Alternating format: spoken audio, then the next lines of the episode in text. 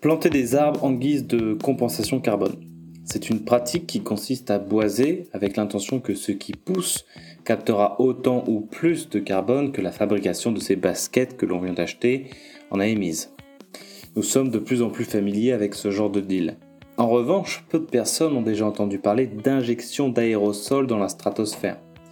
C'est ce que font naturellement les volcans quand ils entrent en éruption, ils envoient un énorme nuage de poussière à des kilomètres de hauteur et certains pays cherchent désormais à le faire de manière artificielle, car cela a pour conséquence de bloquer une partie du rayonnement solaire et ainsi refroidir la planète. Bien qu'étant très différentes, ces deux techniques ont malgré tout un point commun, elles visent à combattre les effets du changement climatique.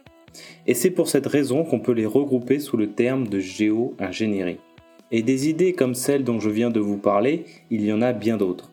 Dès lors, il serait tentant de se dire que l'on est sauvé, que nos modes de vie peuvent rester inchangés, mais ce serait ignorer les graves effets secondaires que certaines d'entre elles peuvent avoir au point de devenir des enjeux géopolitiques majeurs.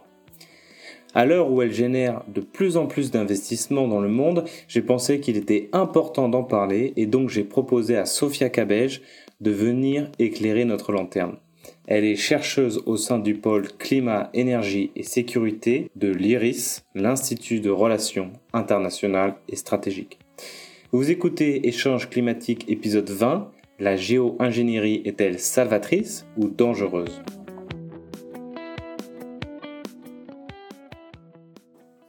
Bonjour Sophia Cabège. Bonjour. Est-ce que vous pouvez vous présenter s'il vous plaît?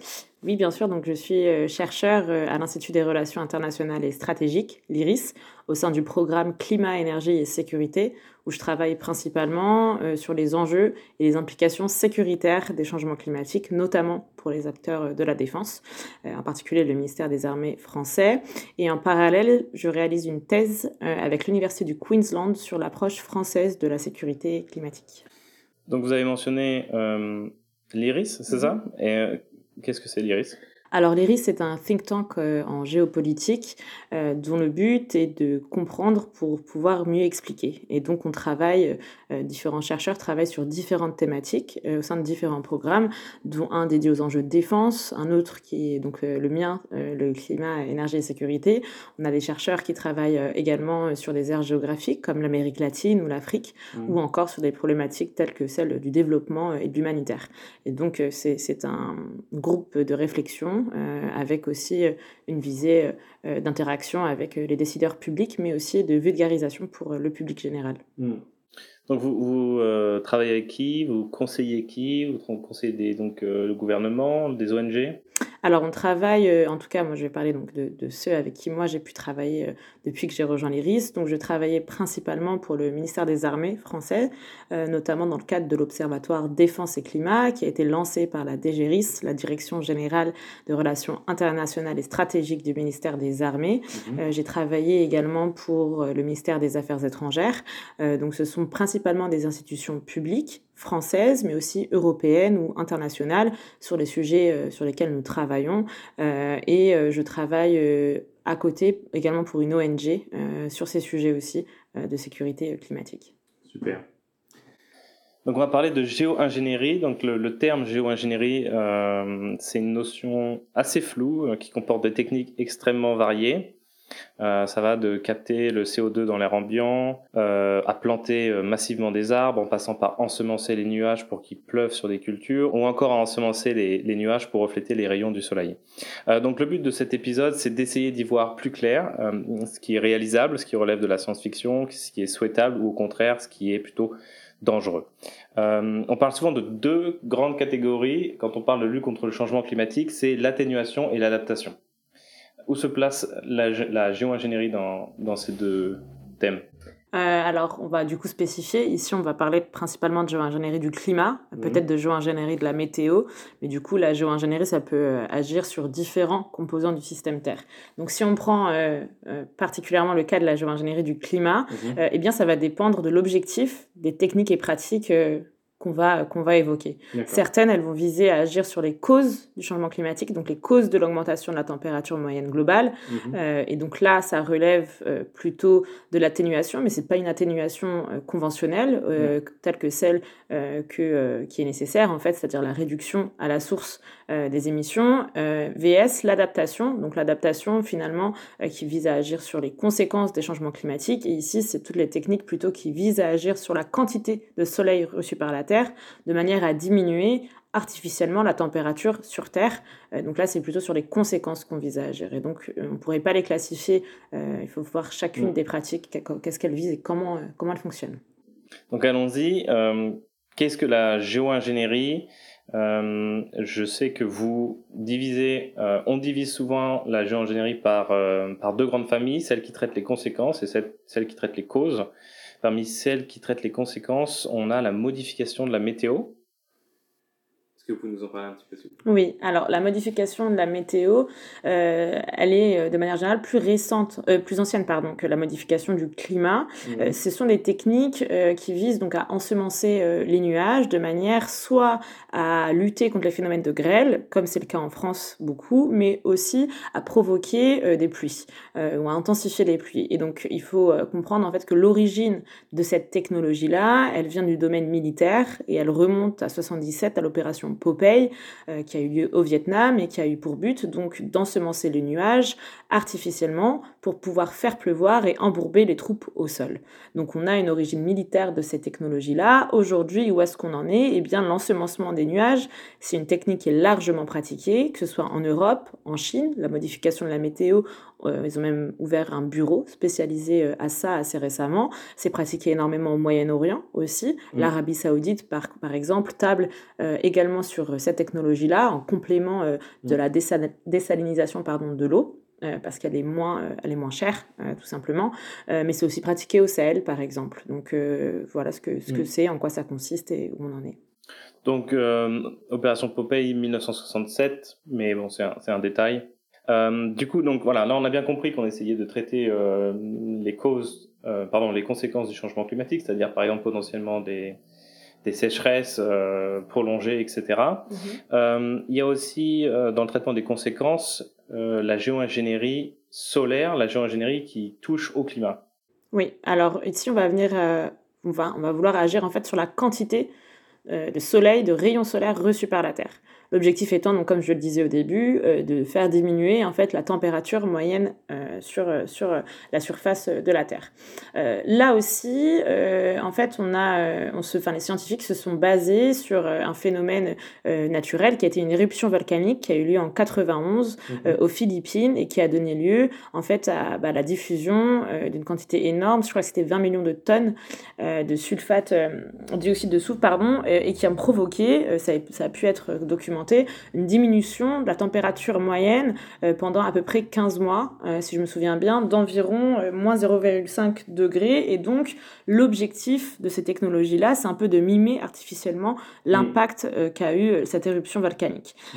Aujourd'hui, on a plusieurs types de technologies de gestion du rayonnement solaire qui sont étudiées à différents stades d'avancement. Celle dont on entend le plus souvent parler, c'est l'injection d'aérosols dans la stratosphère, notamment avec un projet qui est euh, assez, assez connu, qui est Scopex, euh, financé par Bill Gates et hébergé à Harvard. Euh, c'est un projet donc, qui vise à expérimenter à échelle réelle l'injection d'aérosols dans la stratosphère. En fait, en quoi ça consiste? On va venir faire monter un ballon pour diffuser dans la stratosphère. Donc l'objectif c'est de former un voile réfléchissant avec la diffusion de ces particules chimiques pour refléter en fait les rayons solaires directement vers l'espace. Mmh. Aujourd'hui, on est capable de modéliser ça euh, donc avec des modèles mathématiques sur ordinateur en laboratoire, mais ces modèles mathématiques ont des limites. Ils ne parviennent pas à refléter la complexité des interactions mmh. euh, parce qu'on n'a jamais en fait pu euh, mener ça, cette expérience à échelle réelle. Et c'est notamment l'argument qui est donné, c'est-à-dire bon, bah, on doit l'expérimenter pour faire avancer les modèles et comprendre mmh. quels impacts aurait la diffusion de, de, ces, de, ces, de ces particules chimiques dans, dans, dans, la stratosphère pour diminuer la température de manière artificielle. C'est un premier type de, de technologie. Euh, qui finalement pose beaucoup de questions parce qu'une première expérimentation devait avoir lieu en 2021 mhm. en Suède euh, et elle a été euh, reporté, pas annulé, mais reporté du fait de l'opposition de la société civile euh, suédoise et notamment euh, du peuple indigène des Samis, euh, parce que c'était sur leur territoire en fait que cette expérimentation devait être menée. elle avait été prévue sans les consulter. fort heureusement, ils se sont mobilisés. ça a été reporté. Aujourd'hui, on n'a pas plus d'informations sur ce qui compte, ce qu'il va être fait de, de, ce projet-là, mais ça pose des questions parce qu'on n'a aucun cadre de gouvernance en fait qui empêche ce type mmh. d'expérimentation, ni de cadre qui contraint, par exemple, à la consultation euh, mm. des peuples concernés. L'autre chose qu'il faut relever, c'est qu'en dehors du territoire au-dessus duquel est menée cette expérimentation, euh, les conséquences sont beaucoup plus importantes et, sont beaucoup plus larges spatialement mm. et également temporellement. Euh, c'est pour ça que ces techniques, elles sont souvent qualifiées et, à, raison, elles sont séparées des techniques qui visent à agir sur la concentration de CO2 parce que leur échelle d'intervention n'est pas la même. Et ce qu'il faut comprendre aussi ici, c'est que l'injection d'aérosols dans la stratosphère, ça, ça pose des risques, notamment des risques de modification des régimes de précipitations, en particulier dans les zones euh, autour des tropiques, qui sont les zones qui aujourd'hui connaissent déjà les mm. perturbations les plus importantes du fait de l'augmentation de la température mm. moyenne, donc du phénomène de, changement climatique. Donc on, reviendra plus en détail sur ces deux, euh, sur ces, voilà, ces, deux types de géo-ingénierie, mais on a compris qu'on traitait avant tout les, les, conséquences. Et puis il y a, il y a la, la géo-ingénierie qui traite les causes, mm-hmm. c'est-à-dire celle qui, euh, la cause donc c'est l'effet de serre, donc les gaz à effet de serre. Et donc, évidemment, parmi les gaz à effet de serre, le plus euh, persistant, euh, c'est le carbone, donc c'est celui qui est euh, visé par ces techniques. Oui, absolument. En tout cas, toutes les techniques qui sont aujourd'hui les plus développées, les plus avancées, c'est principalement et pratiquement uniquement en fait pour pour capturer et stocker le CO2, mmh. qui est en effet le, gaz à effet de serre de référence lorsqu'on parle de lutte entre gros guillemets contre le changement climatique. Mmh. Mmh. Et euh, est-ce que vous pouvez nous donner des, des, exemples de la technologie, par exemple, la plus avancée en termes de, de, de, de, de capture de carbone? Bah, là, pareil, je vais juste prendre le temps peut-être de distinguer les différentes technologies euh, et mhm. pratiques, techniques et pratiques qui sont développées euh, et qui visent à agir sur la concentration de CO2 dans l'atmosphère.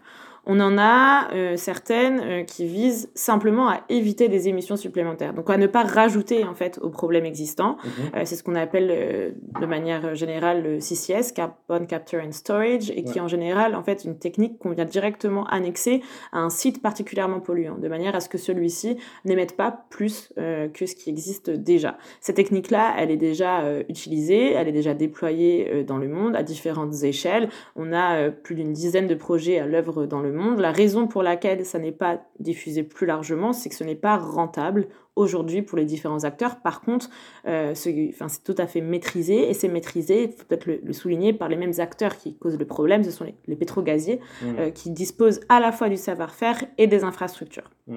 Donc ça, il faut peut-être aussi en, avoir conscience. Ensuite, on a des techniques qui visent ensuite à utiliser le carbone qui aurait été capturé. Euh, de manière un petit peu à le recycler. Euh, donc là, on est à un niveau d'avancement euh, qui est différent dépendamment de ce à quoi on vise à le réutiliser. Ça peut être pour l'injecter par exemple dans des boissons gazeuses, comme du coca qu'on voit tous, ou, ou, de l'eau gazeuse tout simplement, mais ça peut aussi être utilisé dans le domaine de la construction.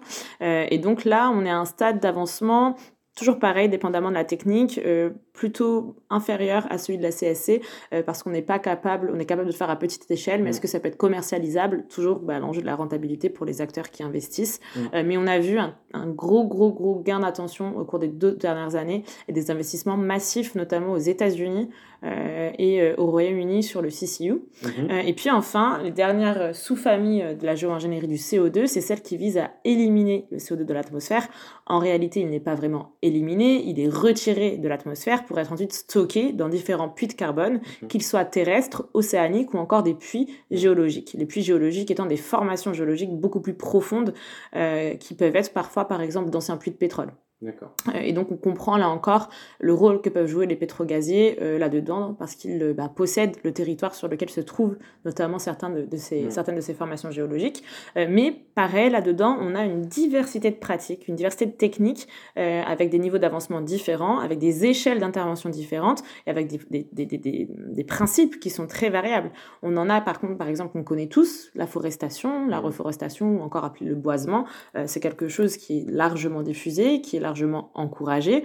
on appelle ça souvent la compensation carbone. On va venir planter des arbres pour compenser des émissions qui sont souvent faites pas du tout au même endroit.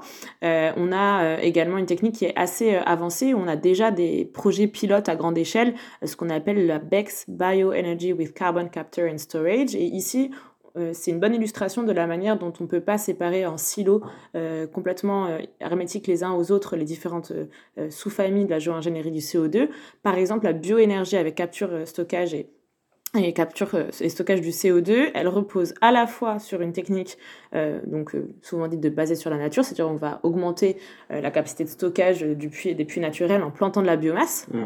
pendant qu'elle va pousser cette biomasse, eh bien, avoir, elle va avoir la fonction de capturer du CO2, et puis ensuite on va la couper pour la transformer en énergie. Lorsqu'on la transforme en énergie, pendant ce procédé, il y a des émissions. Euh, de CO2, mais ces émissions seront et sont directement captées pour ensuite être euh, stockées et envoyées dans des formations géologiques. Eh bien, euh, la BEX, elle a la croisée à la fois de, des technologies d'élimination du carbone et de la CCS, parce qu'on vient finalement ensuite utiliser la technologie de capture et stockage du carbone pour le séquestrer et le bloquer en soulignant qu'on ne sait pas quelle est la durée de stockage en fait réelle du CO2 dans ces formations géologiques parce qu'on ne l'a jamais fait.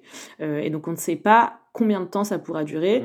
Euh, on le modélise, mais en réalité, c'est ce que souligne notamment le dernier rapport du GIEC qui est sorti donc euh, en début de semaine, euh, c'est qu'on ne sait pas à grande échelle ce que ce que causerait en fait et combien de temps les, formations géologiques ou bien les puits de carbone d'ailleurs, qu'ils soient océaniques ou terrestres, seraient capables de, stocker le CO2. On pense par exemple aux nombreux phénomènes de feux de forêt qui ont lieu euh, malheureusement de plus en plus et qui vont continuer d'avoir lieu chaque été. Euh, on a des parcelles euh, de forêts qui avaient été plantées pour des projets de compensation carbone qui ont brûlé. Mmh. Bah, dans ces cas-là, la capacité de stockage, de captage, elle peut être largement remise en question. voilà. donc le point, le point commun dans toutes ces techniques, vous avez, je, pense, une définition assez qui essaie de, d'englober le spectre de ces techniques, c'est toute pratique ou technique à visée corrective à grande échelle les effets de la pression anthropique sur l'environnement. Est-ce que vous pouvez un petit peu nous l'expliquer? C'est une définition qui a été développée dans le cadre d'un projet de recherche qui s'appelle l'ARP Réagir, qui a été financé donc par l'Agence nationale de recherche. Mhm. Un projet qui a réuni plusieurs scientifiques et qui a vraiment eu pour objectif euh, de faire le tour. En fait, qu'est-ce que la géo-ingénierie Qu'est-ce que ça comprend? Où est-ce qu'on en est en termes de développement? Quelles mhm. implications politique, sociale, en termes de gouvernance donc?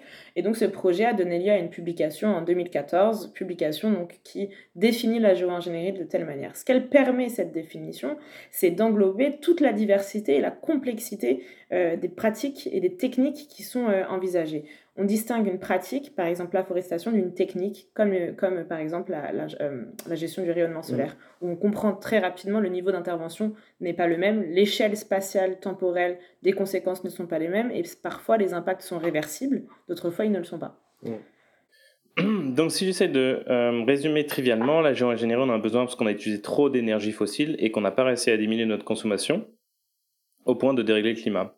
Donc on se, retrouve à devoir vivre avec euh, les conséquences et, euh, pour, rendre euh, pour rendre les conséquences moins douloureuses, on a plusieurs possibilités. Soit on agit sur la cause de nos problèmes, donc on essaie de nettoyer un petit peu le bazar qu'on a mis en retirant du carbone de, l'atmosphère. Donc ça c'est une échelle globale avec des impacts long terme. Soit on, on agit non pas sur la cause du problème mais sur ses conséquences qui est le réchauffement et donc on, on essaie de refroidir la Terre en bloquant une partie des rayonnements solaires. Donc échelle globale avec des impacts court, moyen terme. Le, la gestion des, des rayons solaires. Des impacts à long terme. Mais à long terme. Oui, bien sûr. Parce que quand vous disiez euh, que le, le, volcan, l'éruption a des impacts sur 15 mois. Ah, ok. Alors en fait, bah, c'est ça qui est intéressant. C'est que euh, quand on parle de la SRM, notamment de l'injection d'aérosols dans la stratosphère, euh, c'est le type de technique où si on commence en fait à les, à les diffuser, euh, on va devoir continuer parce qu'elle va provoquer en effet une diminution de la température. Mais si on mhm. arrête de le faire, les températures vont remonter très brusquement, tellement brusquement qu'on ne sera pas capable, ni les sociétés humaines, ni les écosystèmes, de s'y adapter. C'est ce qu'on appelle le risque de choc terminal.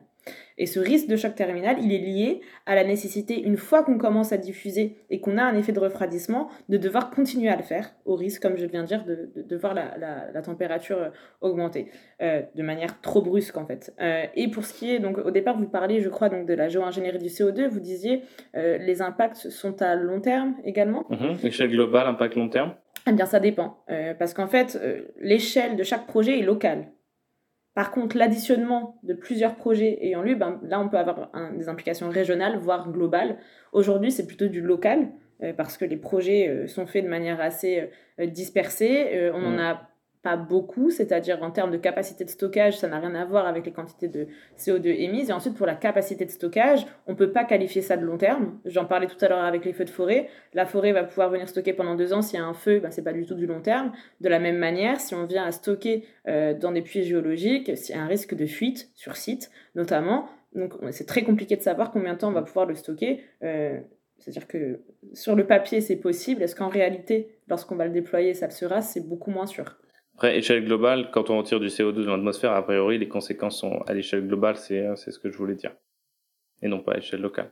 Euh, la modification de la météo, qui est une technique d'adaptation où là, l'échelle est plus locale, avec des impacts relativement de courte durée. Euh, oui, c'est plutôt ça. Pour c'est complètement différent. En fait, quand on agit sur la météo et le climat, c'est pas du tout la même échelle d'intervention. Mm. Euh, et en effet, c'est beaucoup plus local, mais ça peut avoir des répercussions sur des territoires euh, autres.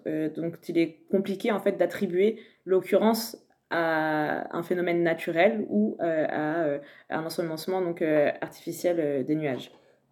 cet, enjeu de la détectabilité, d'ailleurs, il, est, assez important pour toute on reviendra dessus dans, dans, un instant. Donc je voudrais citer, euh, je voudrais citer une tribune qui a été parue courant janvier par des, par des scientifiques. Mhm. Le déploiement de la géo-ingénierie solaire ne peut pas être géré au niveau mondial de manière juste, inclusive et efficace. Nous appelons donc les gouvernements, l'ONU et autres acteurs à prendre des mesures politiques immédiates pour empêcher la normalisation de la géo-ingénierie solaire en tant qu'option contre le réchauffement.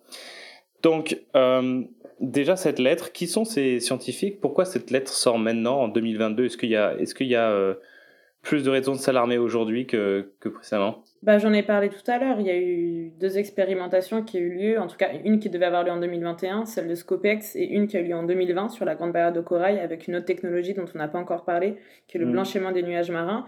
Donc on a une accélération à la fois dans les investissements et un gain d'attention de nombreux acteurs dans ces technologies-là. Donc elle est à inscrire dans ce contexte-là.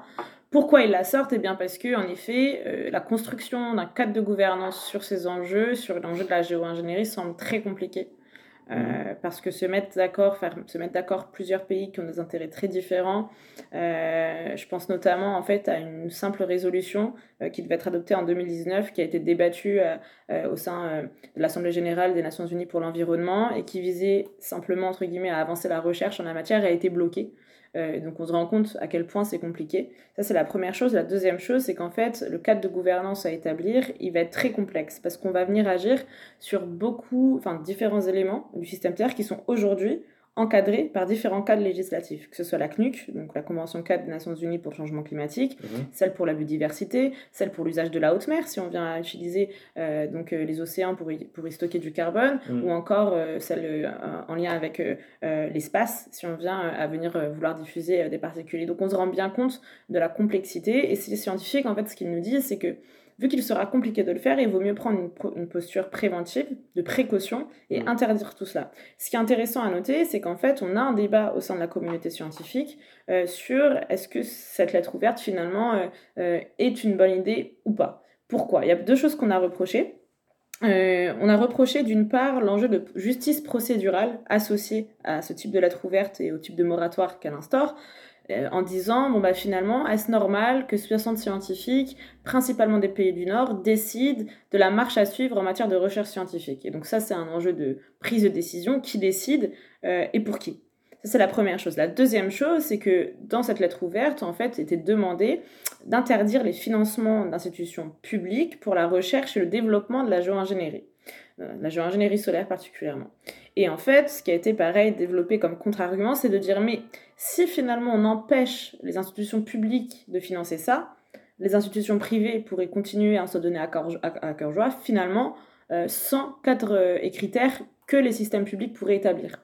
Et donc, euh, il y a un vrai débat qui est en cours. Qu'est-ce qui est mieux de faire Comment est-ce qu'on devrait le faire Parce que si on ferme les institutions publiques et leur financement, bah, les privés le feraient et il serait beaucoup plus compliqué de pouvoir le réguler. Et donc là, il y a encore un débat en cours autour de ça.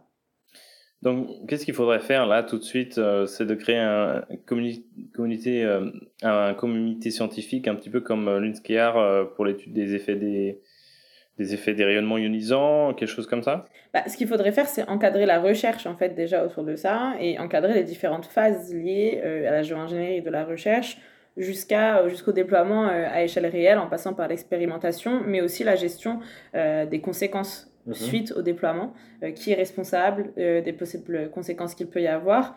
Euh, encore une fois, le gros enjeu aujourd'hui, c'est d'arriver à se mettre d'accord, en fait, les différents acteurs et forces en présence, et notamment ceux qui sont leaders en la matière. Je pense par exemple aux États-Unis. ils ont montré dans le passé qu'ils ne signent pas tous les accords internationaux lorsqu'ils considèrent ceci être un Donc, ils signent et retirent que signe et qu'ils se retirent, exactement, c'est aussi arrivé assez récemment. Euh, et donc, euh, ce qui serait important, c'est déjà d'encadrer euh, la gouvernance autour de, enfin, pardon, d'encadrer la recherche avec des critères précis. Par exemple, le projet Scopex aurait pu, être encadré de manière indépendante, mais alors comment ça va être fait, qui est impliqué, qui vous allez consulter, tout ça, ça n'existe pas aujourd'hui. Mm. Comme l'expérimentation qui a eu lieu sur la grande barrière de corail euh, australienne, euh, bah, en fait, on n'avait pas d'évaluation indépendante ou euh, de consultation des effets que ça pourrait provoquer. de la même manière qu'aujourd'hui, les projets de capture et stockage du carbone, en fait, on n'a pas de critères qui nous disent, bon, bah, dans, dans ce type de projet, c'est validé, dans d'autres, ça ne l'est pas. Typiquement, pour les projets, pour, des, pour des usines dont les émissions sont inabattables, dont il n'est pas possible de transformer finalement euh, euh, leur manière de, de, de, fonctionner. On pense notamment à la métallurgie. Mm. L'utilisation de la CSC, ça peut être pertinent. Par contre, si on vient à annexer à toute nouvelle usine de transformation d'énergie fossile de la CSC au lieu de désinvestir et d'investir dans d'autres moyens, bah là on peut se poser des questions. Et donc en fait c'est l'établissement de critères aujourd'hui mm. qui manque, euh, et ensuite sur toutes les, sur toutes les phases de déploiement, de, développement de la géo-ingénierie aussi. Et tout en sachant que même si c'est des, énergies, fossiles, on a aussi besoin au début pour déployer, par exemple, les énergies renouvelables. D'énergie fossile. Vous voulez dire? Mm. Oui, absolument. On a besoin d'énergie fossile pour développer les, au moins au début, évidemment. Mm-hmm. Euh, donc c'est intéressant que cette lettre soit avant tout consacrée à la géo-ingénierie solaire, parce que quand on vous entend, on a l'impression qu'il faudrait euh, faire la même chose pour euh, la capture du carbone ou, euh, même la météo mhm.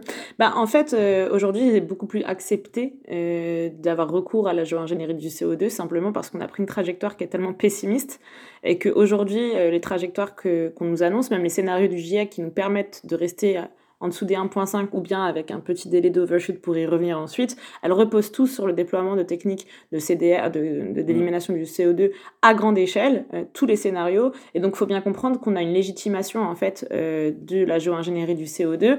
Euh, mais à mon sens, oui, il est important de l'encadrer. C'est pas parce que ça devient normal et nécessaire. C'est comme l'ensemencement des nuages.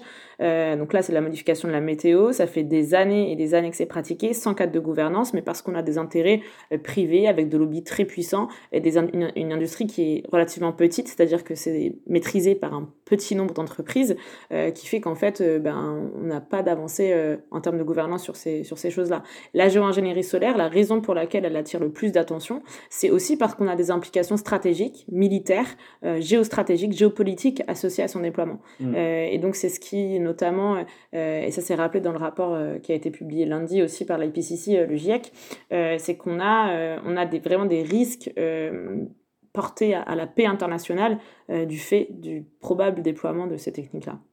Euh, d'ailleurs, est-ce que vous avez eu le temps de regarder, consulter le, sixième rapport Qu'est-ce qu'il dit sur la géo-ingénierie et les différents types? Ben, Pareil, en fait. la prochaine chose qu'il dit, il dit c'est très risqué de se reposer sur la technologie pour nous permettre d'atteindre les objectifs que nous sommes fixés. et, pourtant, la plupart des scénarios mhm. comptent sur des émissions négatives dans la deuxième partie du siècle.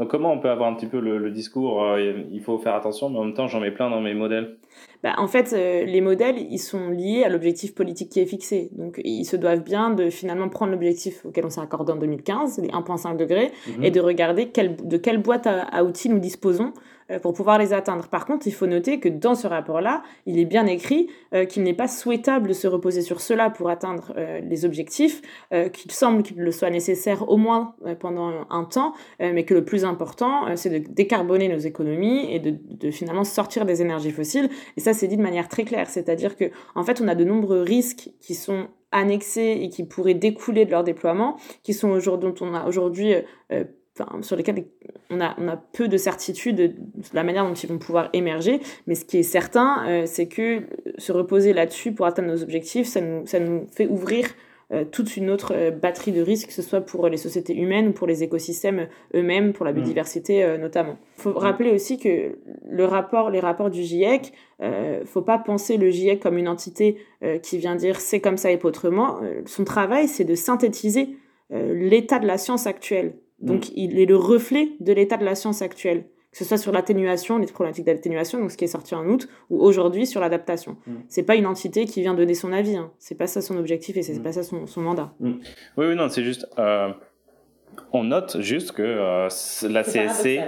La CSC est présente dans la plupart euh, des, des, voilà, des, des, modèles et que à peu près, pour une, si on prend une moyenne, en 2100, selon les scénarios qui marchent, on retirera 15 millions de tonnes de CO2 par an. Euh, aujourd'hui, on en a mis 40 mhm. et aujourd'hui, euh, on retire euh, quelques, quelques pourcentages de ce qu'il faudrait retirer. ça fait quand on voit un petit peu le développement de la technologie qui n'est pas du tout à l'échelle qu'il faudrait, ça fait un peu peur. Bah, c'est surtout, euh, moi je dirais pas c'est le développement de la technologie qui n'est pas à l'échelle qu'il faudrait, c'est plutôt la transformation de, nos économies et des systèmes énergétiques sur lesquels on se base qui n'est pas du tout euh, à la hauteur des enjeux. Euh, parce qu'il faut bien comprendre que si on vient uniquement se reposer, se reposer sur des techniques euh, qui viennent capter du CO2, euh, entre ce qu'on va continuer à émettre d'après les trajectoires d'émissions euh, telles qu'on les a aujourd'hui, on n'arriverait pas à stocker l'équivalent en fait de CO2 que celui qu'on émet d'une part, et d'autre part, ça nous, ça, nous, ça, nous, ça nous éloigne en fait de la nécessité de transformation de la manière dont on fonctionne en fait, de nos sociétés fonctionnent. C'est ce qu'on appelle l'aléa moral. C'est-à-dire que bah, finalement, on se dit, bon, bah, on va avoir des technologies qui vont nous pouvoir nous permettre de continuer à faire euh, ce qu'on faisait de la manière dont on la faisait depuis l'ère euh, industrielle. Euh, et donc, on ne remet pas en cause le système et on ne remet pas en cause la manière dont il fonctionne. Et ça, c'est un enjeu qui est clair et net dans le cas de la géo-ingénierie solaire parce qu'on on nommait complètement les causes, on agit directement sur les conséquences. Dans le cas de la géo-ingénierie du CO2, c'est aussi clair aujourd'hui lorsqu'on voit les investissements massifs euh, qui sont faits dans cette technologie-là au détriment d'autres choses. Euh, par contre, je pense qu'il ne faut pas opposer, c'est pas soit l'un soit l'autre. Je pense qu'on est aujourd'hui arrivé malheureusement à un état où on va devoir penser à concilier euh, les différents outils dont on dispose au regard de la gravité malheureusement et de l'urgence de la situation. pour autant, il ne faut pas se divertir des, ben, de la nécessaire atténuation une transformation de, de, nos modèles énergétiques. Mm. Et surtout la question de la sobriété, dont on ne parle pas, c'est-à-dire diminuer la la quantité d'énergie consommée, parce que si on pense qu'on va pouvoir continuer à consommer autant, voire plus, parce qu'aujourd'hui les projections nous amènent vers plus de consommation d'énergie, en switchant de l'énergie fossile vers du renouvelable, ben on a aussi des externalités négatives très importantes quand on utilise du renouvelable. Vous le disiez tout à l'heure, on a besoin notamment euh, d'utiliser donc des énergies fossiles euh, quand on va venir les utiliser, de l'eau, énormément d'eau, mais aussi des métaux rares, euh, des métaux rares qui sont situés à 70% environ en Chine, donc là il y a des questions de dépendance, puis pour les 30% restants dans le territoire où il y a des conflits, notamment en, Amérique du Sud et en Afrique subsaharienne. Donc on peut se poser des questions sur les conséquences et les externalités négatives euh, d'une décarbonation de nos économies avec une intensité énergétique similaire à celle, voire supérieure à celle que l'on a mmh. aujourd'hui.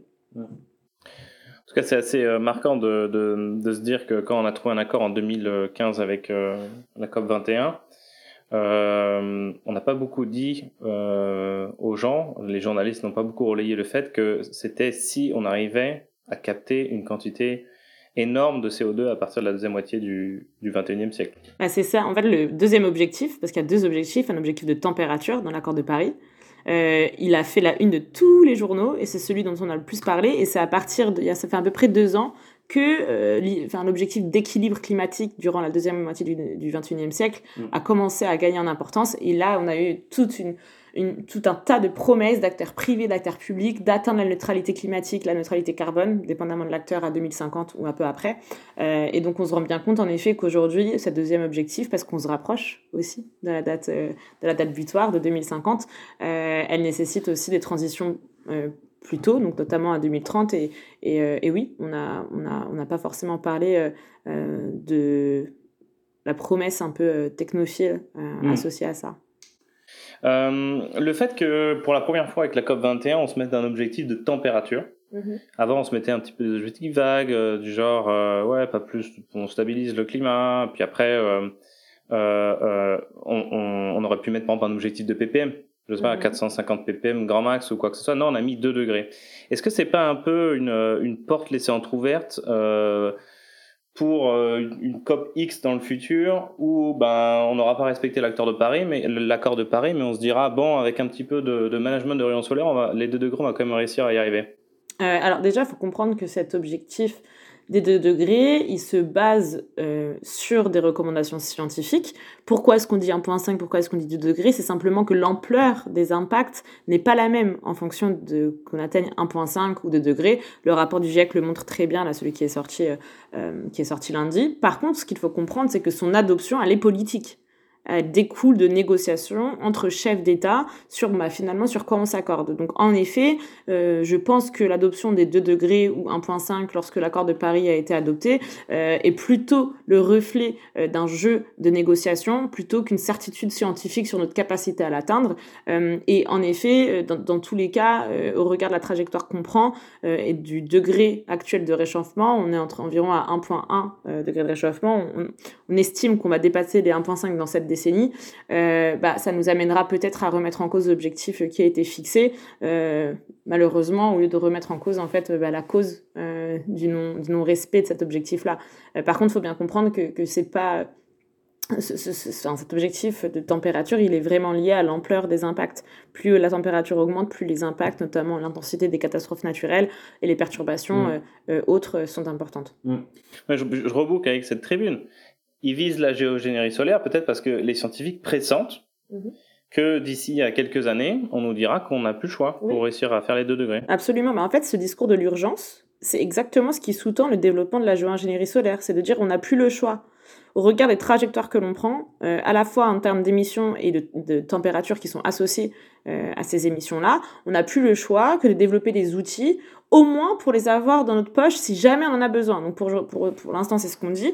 Euh, mais il y a ce discours de l'urgence. Et c'est ça qui légitimise en fait le développement de ces techniques. C'est de dire finalement, et ça c'est notamment un des débats qui a lieu au sein de la communauté scientifique, c'est de dire les générations futures ne nous en voudraient-elles pas de ne pas avoir cherché de solution euh, à un réchauffement alors même que l'on savait que nous nous dirigeons vers cela. Et là se pose la question finalement, est-ce qu'il serait plus risqué d'attendre que la température se réchauffe et d'arriver à un monde à plus 3 degrés, tel qu'aujourd'hui les promesses euh, faites à la COP26 nous dirigent, entre plus 2,7, plus 2,9 degrés, mmh. et on sait que ces promesses ne sont pas euh, toujours respectées, euh, ou bien les risques associés au développement de la, la géoingénierie solaire, et là-dessus, euh, ben, personne ne peut vous donner la réponse parce qu'on ne sait pas, on ne sait pas encore. Euh, toutes les techniques que l'on vient d'évoquer nécessitent, si elles sont implémentées, une collaboration à l'échelle globale euh, entre les pays, comme ça peut-être sans doute jamais été le cas dans l'histoire. Par exemple, euh, séquestrer le, le carbone. Mm -hmm. euh, vous avez dit tout à l'heure qu'il fallait des, des, des, puits géologiques. Mm -hmm. On n'en trouve pas partout. Mm -hmm, Donc il y a des gens qui payent pour peut-être que d'autres, par exemple, je sais pas moi, si je prends la France, qui a émis dans son histoire pas mal de, de carbone, est-ce qu'elle a les, les, les, puits de carbone pour euh, enfuir ou pour séquestrer tout ce qu'elle a émis dans, dans son histoire? Peut-être pas. Euh, le, le, la modification du, de, de la météo, euh, il y, a, y, a, cette histoire de je vole, euh, je vole pierre pour donner à Paul, je, je, prends, je, voilà, je fais pleuvoir sur mes champs et puis le pays d'après, sur qui il aurait dû pleuvoir, tant pis. Alors d'une part, euh, c'est-à-dire que oui, techniquement, on a besoin d'avoir accès à des puits géologiques. Après, ça va dépendre de l'acteur en présence. On a des pays, notamment la France, qui dispose de ZEE, donc zone économique exclusive, donc euh, de territoire maritime très important, la plus mmh. grande zone économique exclusive au monde, qui n'aurait pas forcément besoin de l'accord de quiconque pour déployer ça. C'est sur son territoire. Mmh. Euh, donc dépendamment du pays, ce sera pas du tout pareil. En effet, par contre, par exemple pour les projets de compensation, compensation carbone, qui sont souvent faits sur la base de reforestation, afforestation, ça se fait la plupart plupart du temps dans des pays du ouais. Sud au profit d'industries des pays du Nord ou d'entreprises des pays du Nord. Pour revenir sur la modification de la météo, c'est là tout l'enjeu. J'en ai parlé tout à l'heure, vous avez dit qu'on allait y revenir, c'est l'enjeu de la détectabilité. Euh, C'est-à-dire qu'il n'est pas possible de savoir si euh, la pluie est causée par un, un ensemencement des nuages ou si c'est naturel. De même que l'acteur qui se dit impacté par l'ensemencement des nuages ne peut pas prouver que c'est lié à un ensemencement en amont. Mmh. Euh, et donc ça, c'est tout l'enjeu de la détectabilité. Pareil pour la géo-ingénierie solaire. Sur le papier, oui, il serait bien de coopérer autour de cela. Par contre, il est complètement possible qu'un acteur décide de le déployer de manière unilatérale une fois qu'il a maîtrisé la technologie et qu'il considère que pour l'intérêt de son territoire, que ce soit de son secteur agricole ou d'autres choses, pour la santé de sa population par exemple, de dire ben moi je décide qu'il est préférable de faire diminuer artificiellement la température, mm. et là on aura des implications sur d'autres territoires. Encore une fois, l'enjeu de la détectabilité se pose, il sera très compliqué de savoir si les impacts que subissent d'autres territoires sont liés aux conséquences de l'augmentation moyenne de la température que nous connaissons, ou mm. bien au déploiement, euh, par exemple, de l'injection d'aérosols dans la stratosphère. Mm. Et oui, même concernant la, détectabilité, on peut aussi accuser quelqu'un d'avoir utilisé des techniques qu'il n'a pas faites, et puis pour créer des conflits euh, pour d'autres euh, pour d'autres raisons. Dernière question, la France par rapport à la géo-ingénierie, est-ce que nous aussi on en fait? Alors, bah, par exemple, l'ensemencement des nuages, oui, c'est fait, c'est fait très, très fréquemment. Euh, je vous invite à, lire les travaux de Marine de Guglielmo sur le sujet. Euh, on entend très peu parler. Et en fait, quand on en entend parler en France, de manière générale, on parle de lutte contre les phénomènes de grêle euh, et non pas d'ensemencement des nuages. Euh, on veut dire c'est la même chose, mais c'est deux, bah, en fait, parler. Exactement, on n'utilise pas les mêmes mots. C'est-à-dire mm. qu'on va, on va parler de technologie pour lutter contre la, la grêle et non pas de modification de la météo. On va montrer les aspects positifs bah, c'est une façon de présenter, quoi. C'est, c'est une stratégie de communication. Euh, Mais si je, si je, me fais l'avocat du diable, euh, je suis bien content que les agriculteurs produisent pour, euh, pour notre sécurité alimentaire. Oui, mais du coup, euh, c'est intéressant de savoir quelles implications ça a mhm. euh, de diffuser euh, des particules chimiques dans les nuages parce que... Par exemple ben, Par exemple, en fait, on a des risques d'écotoxicité mhm. quand on va additionner en fait les particules qui sont diffusées par les générateurs au sol dans les nuages pour éviter les phénomènes de grêle avec d'autres particules chimiques comme ben, des entrants pour que ce soit des pesticides ou autres sur la santé des sols. La santé des sols dont on sait d'ores et déjà une des, des, limites planétaires que, que nous sait euh, enfin, à laquelle qu'on va atteindre euh, malheureusement très rapidement. Et en fait, on n'a pas d'études qui ont été menées sur l'addition de tous ces éléments-là. L'effet cocktail dans les sols.